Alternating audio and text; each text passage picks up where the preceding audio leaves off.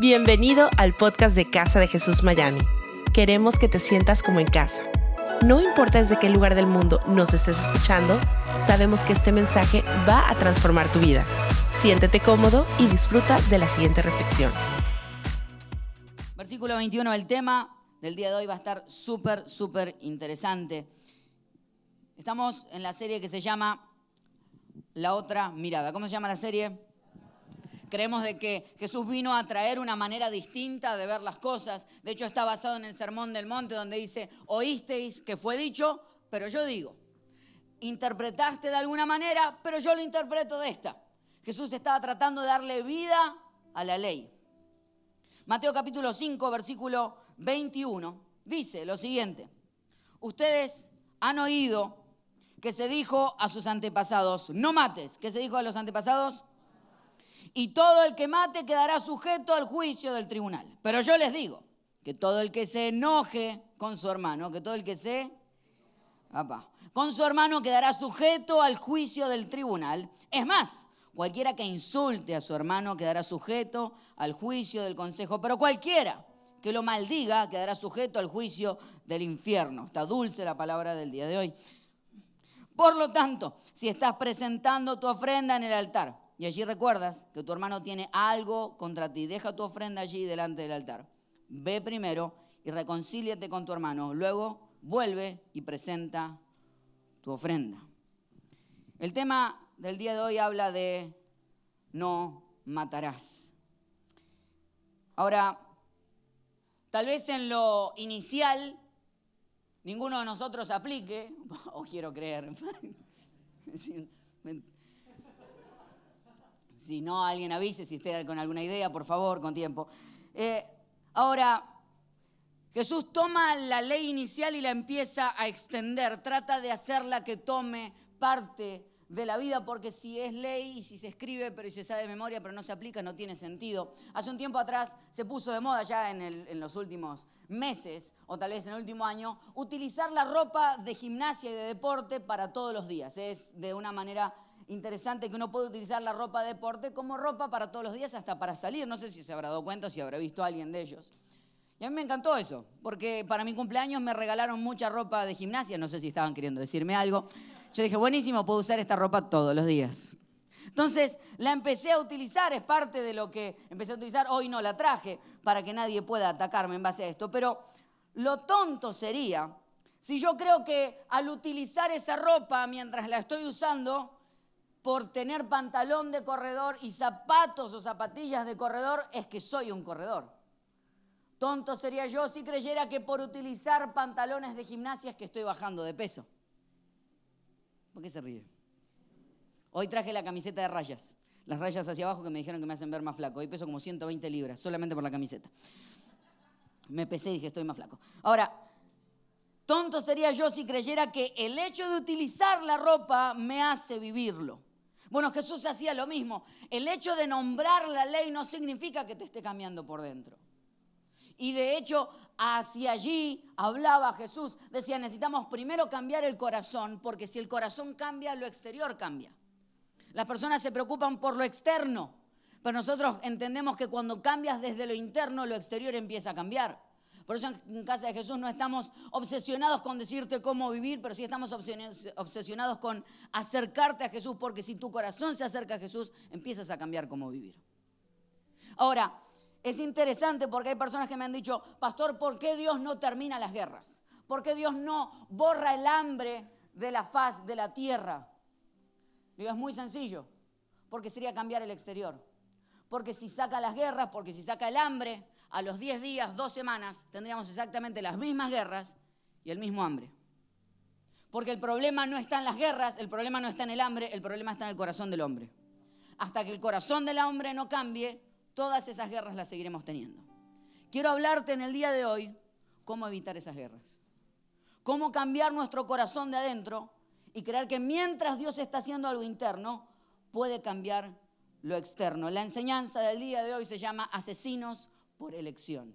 Dulce el título que elegí para la enseñanza del día de hoy, pero para que recordemos que siempre tenemos la elección de ser las personas que Dios nos llamó a ser o no. Quiero que oremos juntos. Señor, te damos gracias. por la oportunidad de ser confrontados por tu palabra en el día de hoy. Que hemos aprendido que tú no nos llamas a cambiar para ser amados y aceptados por ti, sino que es todo lo contrario. Hemos sido primero amados y aceptados por ti, por lo cual queremos cambiar para vivir la vida que tú nos has llamado a vivir. Te pido, Señor, que mientras nos acercamos a ti, tú te acerques a nosotros y que hoy podamos realmente sentirnos confrontados y abrazados por esta palabra y vivirla conforme como tú nos llamaste a vivirla. En el nombre de Jesús. Amén. Y amén. un fuerte aplauso a su Dios, Casa de Jesús, en el día de hoy. Asesinos por elección. En el versículo 22 vamos a leerlo otra vez. Dice, todo el que se enoje con su hermano quedará sujeto al juicio. ¿Se ha enojado alguna vez usted con alguien? Sí, más o menos estamos, creo que aplica a todos. De hecho, pero no habla simplemente de enojarse, no habla simplemente de tomar bronca u odio con alguien, sino habla de cuando el enojo se asienta en nuestro corazón, cuando queda parado por demasiado tiempo y casi que no tiene una razón de estar en ese lugar, es cuando el enojo se establece. Algunas de las peores decisiones que tomamos en nuestra vida son por el enojo y la ira, dígame si no. Algunas de las peores decisiones que hemos tomado han sido por enojos que tuvimos. No pensamos absolutamente nada y empezamos a atacar. De hecho, hay veces que te dicen frases, que te dicen cosas que van directo hasta el corazón y no deberían. ¿Te pasó alguna vez? Escuchás una frase, que decís, esto no debería afectarme, y al tiempo te ves peleando otra vez con la misma frase. Pasó hace un par de semanas atrás, estaba con un amigo y me dice, ¿sabes lo que están diciendo de vos? Y viste que escuchás esas cosas y decís, ¿qué, estás diciendo? Contame. Entonces, me lo dijeron, era una tontería. Y dije, ah, eso es una tontería. Entonces hice como decir, no, no, no afectó. A la hora, la idea otra vez en mi cabeza. Dije, bueno, no importa, no pasó nada. A las dos horas me vi mentalmente peleando con la persona, mentalmente, ¿no? Entonces tenía esta frase, ya le empecé a contestar. Ahora sabes qué, ahora vamos a hablar. Y lo bueno de las conversaciones mentales es que uno siempre gana. Dice, vos tenés la discusión y la persona dice justamente lo que vos tenés para responderle en ese momento. Ah, ahora vas a ver. Entonces, mentalmente dos horas yo ya estaba peleando. A las cuatro horas ya había una guerra mental en mi cabeza. Habían pasado días y seguía peleando. Claro, la persona me saludó una semana después y me dice, hola, ¿cómo estás? ¿Cómo voy a estar? Claro, ya hacía una semana que mentalmente venía peleando con la idea. Era una tontería, pero me encontró con las defensas bajas y fue directo hasta el corazón. ¿Cuántas veces en tu corazón las cosas se asientan durante demasiado tiempo y eran cosas que no deberían? De esos enojos quiero hablarte, enojos que van directo hasta el corazón. De hecho, ¿cuánto tiempo debería pasar el enojo en nuestra vida? El libro de Efesios, capítulo 4, versículo 26, dice, si se enojan, no pequen. Si se enoja, ¿qué dice? O sea que enojarse no es pecado, es lo que haces con el enojo, el pecado. No permitan que el enojo les dure hasta la puesta del sol. Es buenísimo. O sea, el límite del enojo es cuando se hace de noche. Lo bueno es que ahora que nos extendieron un par de horas y no cambia el horario, tenemos un par de horas más para estar enojados. Pero uno dice, y ahora, o sea, hay un punto donde tu cabeza tiene que decir basta que es hasta un poco injusto porque a veces que te peleas con tu esposa y está a punto de anochecer y no tengo tiempo. No tengo tiempo, me va a anochecer, tengo que discutir rápido porque me queda una hora para estar enojado, nada más. Ahora, la realidad es que, claro, cuando la idea se asienta durante demasiado tiempo, empieza a destruirte mentalmente. Por eso quiero regalarte tres palabras que vas a hacer con el enojo. Tres palabras que empiezan con R. Es resuelve, redirige rápidamente. Diga conmigo, resuelve, redirige rápidamente. ¿Sabes por qué tienes que hacerlo rápidamente? Porque la ciencia comprobó que el cerebro no distingue entre un recuerdo y un momento. El cerebro no, no, no distingue entre la imaginación y lo real. El cerebro no distingue cuando estás reviviendo una memoria o cuando estás viviendo las cosas. Por lo cual, cuando tú no perdonas, cuando tú no solucionas, tu cabeza sigue en replay, le sigue dando play a la misma idea y te sigues ofendiendo una y otra vez mentalmente. Porque el cerebro no distingue entre lo que realmente pasó y lo que estás haciendo ahora es recordándolo. Por eso la Biblia dice, antes de ir a dormir, soluciona. Porque si no, cuando te vas a dormir, mientras estás durmiendo, te van a ofender mil veces más. porque seguiste peleando mentalmente. Para el momento que te despertaste, has sido ofendido mil veces más por la misma persona. Por eso es necesario, necesito resolverlo hoy. Necesito ser rápido en estas cosas, porque cuando dejas pasar el tiempo es cuando te empieza a afectar. Resuelve, redirige rápidamente. Quiero regalarte esta frase. Cuando te rehusas a perdonar, destruyes el mismo puente por el que necesitas cruzar para salir de allí. Cuando dices, no, no, no, puedo perdonar esto, lo único que estás haciendo es rompiendo el puente por el que alguna vez vas a tener que cruzar, porque mientras no cruces seguirás estancado en el mismo lugar. El gran problema de todo esto es el enojo, al cual has decidido abrazarte y me voy a quedar con esto.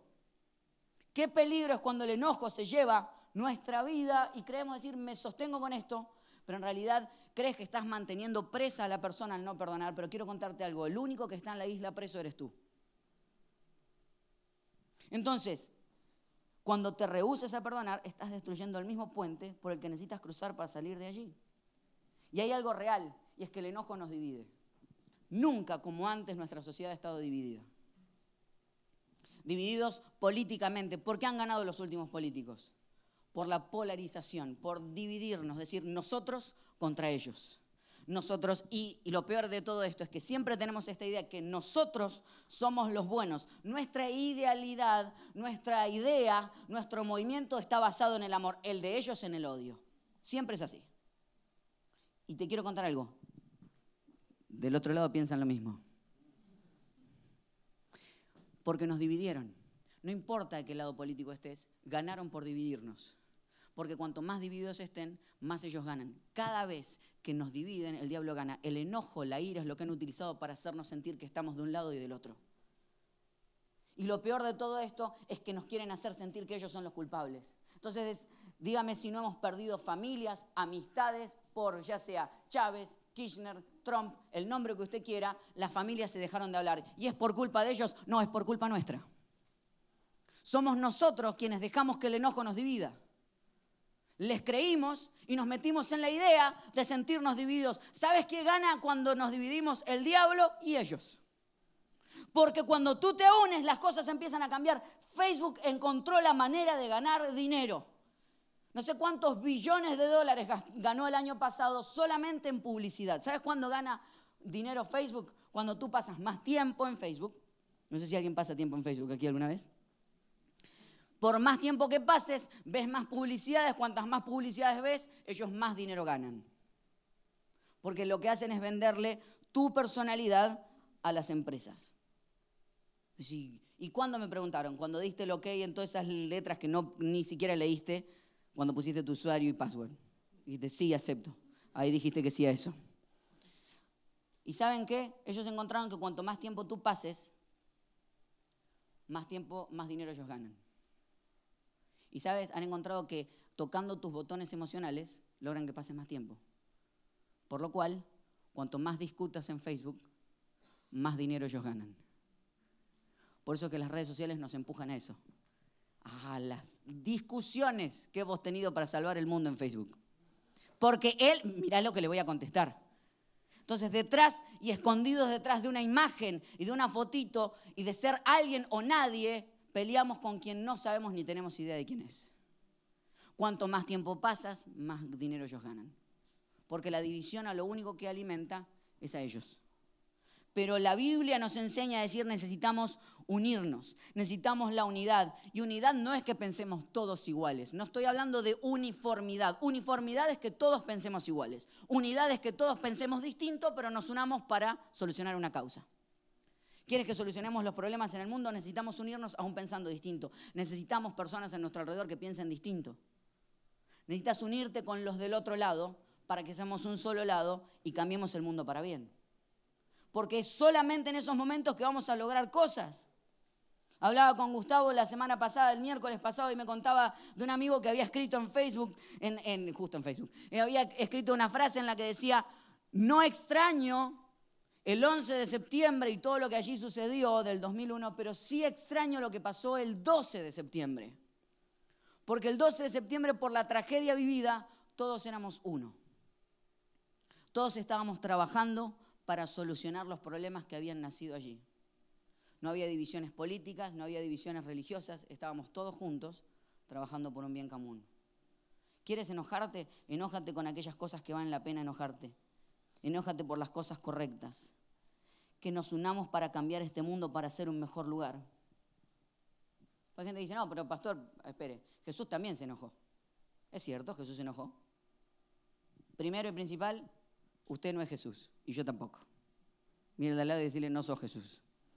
A menos que se llame Jesús, puede ser. ¿Se llama Jesús? Si se llama Jesús, bienvenido a tu casa, esperemos que lo pases bien. Lo van a agarrar al fondo. Ahora, primero y principal, no somos Jesús. Y segundo, Jesús se enojó por las cosas correctas.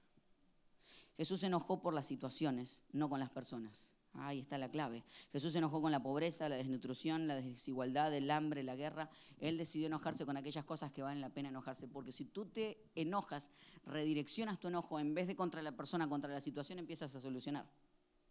Si mi esposa y yo, después de discutir, en vez de discutir el uno contra el otro, discutimos juntos para solucionar la misma el mismo problema, entonces ambos estamos trabajando para una resolución. Si tú y tu amigo discuten no el uno contra el otro, sino juntos para resolver lo que está en el medio, avanzan en la vida. Pero si siguen peleando por lo mismo, el uno contra el otro nos herimos. Jesús se enojó por las cosas correctas. Tú puedes enojarte por las cosas correctas y cambiar el mundo para bien. Los superhéroes que admiramos, o desde mi caso yo admiro por lo menos, a eso hicieron. Yo soy, yo soy de Batman. Lo mío es con Batman. Sí, no, eso de Superman, Superman es de otro país, es de otro mundo, no entiende nada. Eh, Batman es de los nuestros, él sabe lo que está pasando en esta tierra. El otro viene de afuera, querer solucionar, esas cosas de invasión a mí no me van. Ahora Batman es de acá. En el primer servicio dije, en el Batman es de acá y una persona dijo, amén, no, no entendió nada, pero no importa. Fue buenísimo. Amén, gloria, sí, Dios lo bendiga. Entonces, y lo que me encantó es que de la historia de Batman o de Spider-Man, que más o menos porque lo picó una araña, eso, esas cosas raras que le pasan, pero nace en su idea de cambiar y mejorar Ciudad Gótica por el enojo de que dos personas mataron a los padres de Batman. Si usted no lo sabía, le estoy contando que Bruno Díaz se enojó porque le mataron a los padres.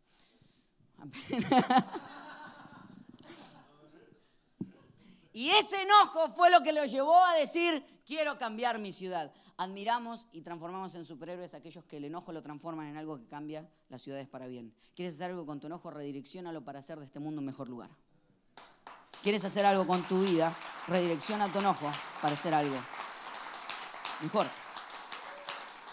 Si estamos hablando de un juicio, el móvil del crimen, por así decirlo, es el enojo. Lo que te llevó a cometer el crimen es el enojo. Ahora quiero hablarte del arma homicida. Vamos al versículo 22b. Dice, es más, Cualquiera que insulte a su hermano quedará sujeto al juicio del consejo y cualquiera que lo maldiga quedará sujeto al fuego del infierno. Quiero hablarte del arma homicida, que son las verdaderas malas palabras.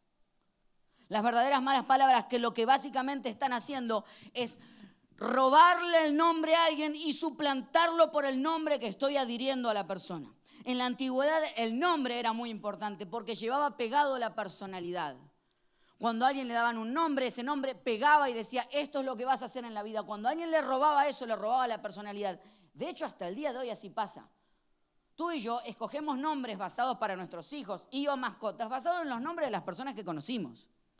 Yo te digo, vas a ponerle a tu hijo Ramón, a decir, tuve un amigo llamado Ramón que era muy mala gente. Entonces sí, Ramón significa mala gente. Ahora, si tuviste un Ramón que fue muy buena gente, sí, Ramón, qué lindo nombre, Ramón. Porque los nombres están pegados a las personalidades. Por eso hay gente que dice, ay, qué nombre viejo. El nombre no es viejo, es que se utilizó en una época donde estaba de moda, entonces la gente dice, ay, qué nombre viejo.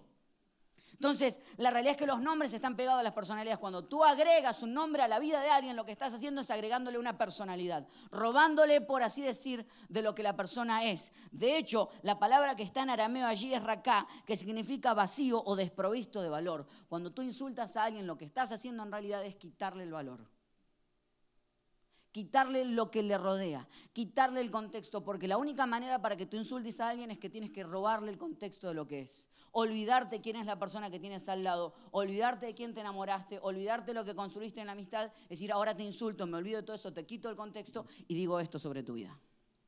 Porque cuando agregas el contexto ya no puedes. Porque cuando nos enojamos, nosotros nos enojamos no nos enojamos por las mismas cosas que se enojaba Jesús, nosotros nos enojamos cuando, cuando un, carro nos cruza, ¿verdad? No pasa por adelante.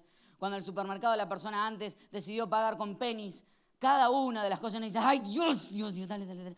Uno se enoja porque todos los semáforos están en contra de uno cuando uno está sumamente apurado. Entonces, cuando alguien te cruza en el carro, uno empieza a hacer idea, este es un loco, va a matar a alguien, y empiezas a insultarlo mentalmente, verbalmente y dedalmente. No sé cuál es el insulto que tú utilices. Ay, pastor, está hablando de otro. Sí, yo sé, estoy hablando de otra iglesia, no de nosotros, pero mejor, ¿por qué no hablar de ellos? Ahora, ¿por qué lo hacemos? Porque lo que hacemos es descontextualizamos a la persona y le pegamos una idea. Este es un loco que está corriendo y nos va a matar a todos porque seguramente en su vida son todos locos. Ahora, si yo te digo que él va rápido porque se acaba de enterar que su hijo está en el hospital, ¿qué dirías tú? Déjame correrme, porque lo que menos quisiera es estar en tu camino. Por favor, ve un poco más rápido. Porque el contexto hace todo. Cuando tú robas de contexto a las personas puedes insultar. Pero insultar no es realmente decir malas palabras como tal. Decía un humorista argentino, decía, las malas palabras que son malas porque le pegaron a otras. No, las malas palabras son cuando están pegadas al contexto de lo que le estás diciendo a alguien. Porque hay personas que, hay amigos aquí que se saludan aún con malas palabras, no sé si conoce alguno de ellos, decir, ¿cómo andás? Y ahí pega la palabra que usted quiera. Y yo creo que esa no es mala palabra. Pero creo que hay personas que te miran y te dicen, ¿cómo le va? Dios le bendiga. Se van y te matan. Entonces, Dios te bendiga termina siendo más mala palabra que la palabra que utilizó tu amigo ese día para saludarte. Porque hay una verdad detrás de lo que estamos diciendo. Las verdaderas malas palabras no son las que se dicen, son la intención que va detrás de ellas, son los silencios, son si yo te digo eres un inútil, decir no dijo una mala palabra, pero te estoy hiriendo igual. Hay silencios, hay miradas, hay juicios mentales que llevamos y pegamos a las personas. Los chismes. ¿Alguna vez te contaron un chisme? Sí. Ahora mi pregunta es, ¿cuántos chismes tú has contado? Y uno dice, no, ninguno. No es verdad. No es verdad. Somos chismosos. Por eso las redes sociales viven, porque hay las malas noticias hay que contar, hay que contar lo que hizo. Te cuenta una mala noticia de alguien y decís, ay, estás así como que te pica por dentro. Decís, ay, le tengo que contar a alguien. No sabes lo que le pasó a Martín. Te tengo que contar lo que pasó a Martín. Porque, porque internamente hay algo, pero te cuenta una buena noticia y decís, ay, seguramente. ¿Viste que ganó? ¿Viste que está ganando más plata? Sí, no sé qué estará haciendo. Porque las buenas noticias, por alguna razón, no las comunicamos, pero las malas las estamos diciendo. ¿Viste? ¿Viste lo que le está pasando? Yo te dije, yo te dije que le iba a hacer eso.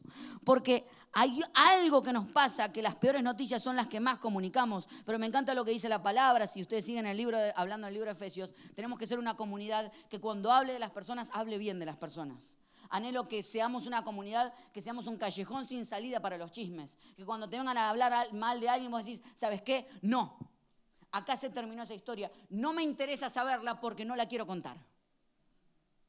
Que seas el callejón sin salida cuando te vienen a hablar mal de alguien. Que cuando se escuche hablar tu boca sea porque estás hablando bien de la persona que conociste. Porque cuando eso pase seremos la comunidad que Dios nos llamó a ser. ¿Has tenido alguna vez en tu grupo de amigos el que siempre le cuentan las cosas? ¿Sabes qué te tengo que contar? A mí me pasó una vez. Teníamos pastor, le tengo que contar lo que están diciendo de la iglesia. Me lo dijo una vez. A las dos semanas me dijo, no sabe lo que están diciendo ahora en la iglesia. digo, ¿cómo, ¿cómo te llegan todos los chismes a vos? ¿Son de la misma persona? No, son distintas. ¿Cómo te llegan todos los chismes a vos? Porque el peligro de cuando alguien recibe todos los chismes es porque los que le vienen a contar encuentran a alguien que los escucha.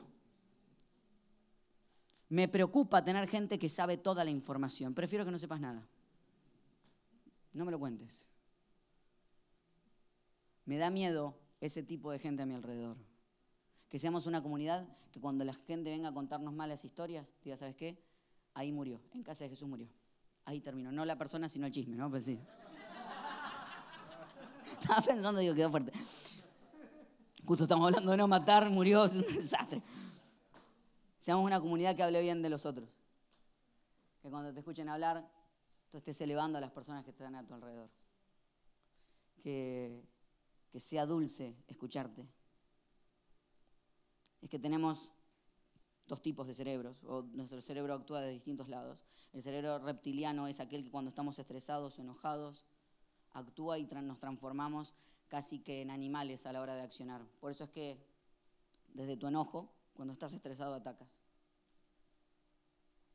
Pero cuando se activa el neocórtex, que es la otra parte que se activa cuando estás orando, cuando estás amando a alguien, cuando estás agradecido, puedes amar a las personas. Que se active esa parte de tu cerebro. a la hora de hablar. El arma homicida son las verdaderas malas palabras. Pero ahora quiero hablarte del veredicto. Versículo 23. Dice, por lo tanto, si estás presentando tu ofrenda en el altar y allí recuerdas que tu hermano tiene algo contra ti, deja tu ofrenda allí delante del altar, ve primero y reconcíliate con tu hermano y luego vuelve y presenta tu ofrenda. Me encanta porque el pasaje habla de decir, si estás, estás trayendo tu ofrenda y te acuerdas que tienes algo con tu hermano. Hay algunos que están diciendo, buenísimo, hoy se fe de ofrendar. No, el pasaje dice que dejes la ofrenda acá. Dije, deja tu ofrenda allí en el altar. Te reconcilias igual. Si querés te dejo la iglesia abierta un par de horas más. Si algunos dijeron, ya está, con esto fe, me enojé con alguien hoy, lo traigo la semana que viene. dice, dice que la dejes ahí. Bíblico. Ahora, ve primero, reconcíliate con tu hermano, luego vuelve y presenta tu ofrenda. ¿Por qué está hablando eso? Porque hay gente que cree que puede traer su ofrenda y estar bien con Dios y estar mal con la persona que está al lado. No se puede.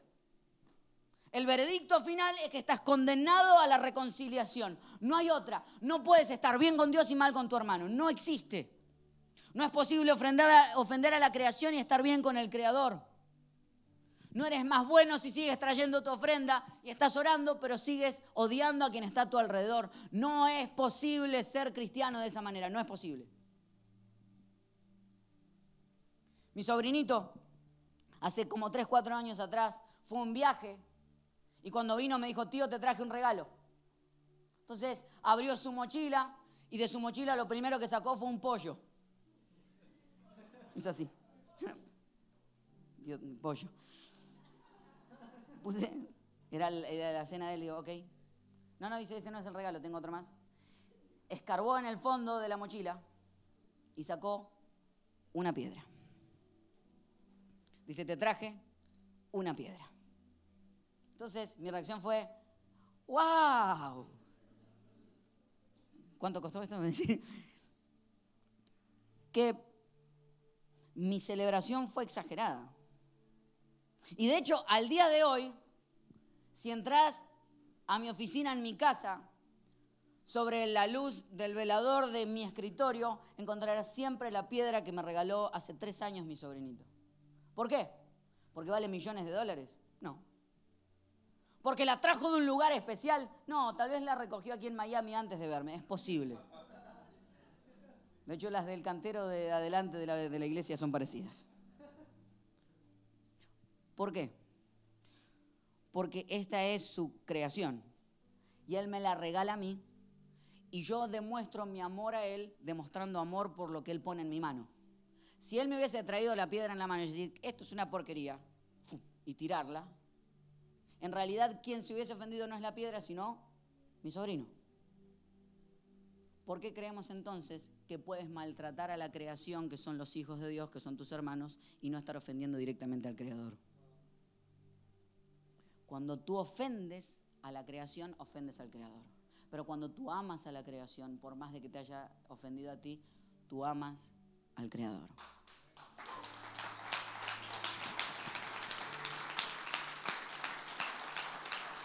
No es posible estar bien con, la, con el Creador y estar mal con la creación. Me encanta porque Dios vino a solucionar nuestro problema vertical. Teníamos un problema con Dios, el pecado nos separaba, vino Jesús y arregló el tema vertical. Pero nos dejó a nosotros el problema horizontal con las demás personas. Es el que nos toca a, tú, a ti y a mí solucionar. Qué fuerte es que durante estos días va a ser Yom Kippur, que es el día en el que el pueblo de Israel el pueblo judío lo que hace es venir un día completo a pedir perdón a Dios por todos sus pecados del año. Durante ese día ellos van a ayunar, van a ayunar aún de agua, y van a venir ante Dios y van a pedir perdón por todos los pecados que han cometido. Pero hay un solo tipo de pecado que no puede ser perdonado por Dios y son las ofensas que ellos hayan cometido contra otras personas. Por lo cual, los 10 días previos a estos días que van a ser ahora, creo que es martes o miércoles, si no me equivoco, se llama Teyuba, que son los días donde ellos buscan el perdón de aquellas personas a quienes ellos ofendieron. Porque Dios dice, esta ofensa no fue a mí, fue a alguien más, tienes que ir y pedir perdón. Y dice que tienen que pedir perdón hasta tres veces. ¿Perdón? no, perdón, no, perdón, no. Eso es bueno porque a partir de la tercera ya la otra persona es culpable de otro pecado que es el de no perdonar, así que es buenísimo, pasaste el pecado para el otro lado. Pero, pero la realidad es que nos humilla a nosotros mismos. Nos hace sentir que necesitamos soltar porque hay personas aquí que hemos decidido quedarnos con las ofensas porque creíamos tener la razón. Porque, no, es que eso se rompió porque yo tenía la razón. El problema es que si ganas la pelea, pero te pierdo a ti, te pierdo a ti y pierdo la pelea. Te lo regalo de vuelta. Si gano la pelea, pero te pierdo a ti, te pierdo a ti y pierdo la pelea, porque con la razón que hago me quedo yo solo. Pero si yo suelto la razón y me uno aún con aquellos que según yo no lo merecen, puedo empezar a cambiar la vida que estoy viviendo. ¿Por qué debería de hacerlo? Porque si Dios tenía que juzgarme a mí por los errores que yo cometí, no tendría que estar sentado en su mesa.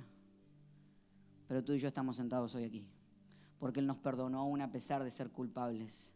Y Él se hizo culpable por nosotros, para que tú aprendas a vivir de la misma manera, para que el perdón y la aceptación de Dios que se instaló en tu corazón sea lo que tú cambies y vivas para las otras personas. ¿Tenías razón? No sé si tenías razón, pero perdiste la relación, por lo cual perdiste la pelea. Mi desafío hacia ti hoy es que podamos vivir de esta manera. No matar, creo que a muchos de nosotros no ha de afectarnos. Ahora el enojo, las malas palabras, las veces que creí que me quedé con la razón pero perdí a mi amigo, creo que muchos de nosotros podemos sentirnos relacionados. Y hoy ser un día donde llames a esa persona que tenías que llamar. Pidas perdón a esa persona que tenías que pedir perdón. Arregles esa relación que hace años que tiene que arreglarse. Pero es tiempo de dejar los peros de afuera y empezar a encontrarnos con lo que Dios nos llama a hacer.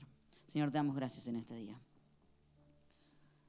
Porque la libertad se establece en nuestro corazón